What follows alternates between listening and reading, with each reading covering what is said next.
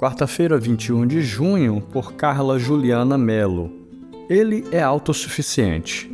O Deus que fez o mundo e tudo que nele há é o Senhor dos céus e da terra e não habita em santuários feitos por mãos humanas. Ele não é servido por mãos de homens como se necessitasse de algo, porque ele mesmo dá a todos a vida, o fôlego e as demais coisas.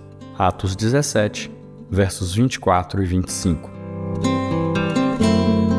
Deus possui atributos que só Ele tem. Um deles é a autossuficiência. Ele não precisa de nada nem de ninguém.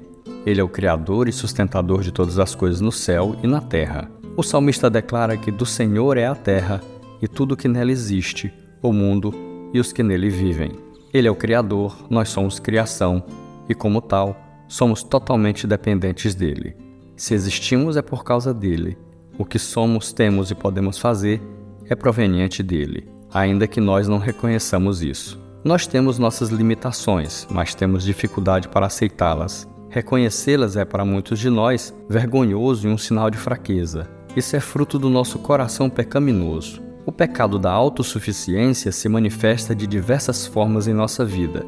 Por exemplo, quando assumimos mais responsabilidades do que somos capazes de lidar, quando atribuímos a nós mesmos as nossas conquistas, quando queremos controlar e governar a nossa própria vida, ou até mesmo quando não queremos reconhecer que estamos cansados e precisamos de descanso. Sem perceber, achamos que somos deuses, e isso é pecado. Não precisamos carregar o fardo de tentar algo que não somos e que não fomos criados para ser, mas podemos já chegar ao Senhor, depositar nele nossas limitações e fraquezas e viver uma vida plena e abundante na total dependência daquele que é autossuficiente.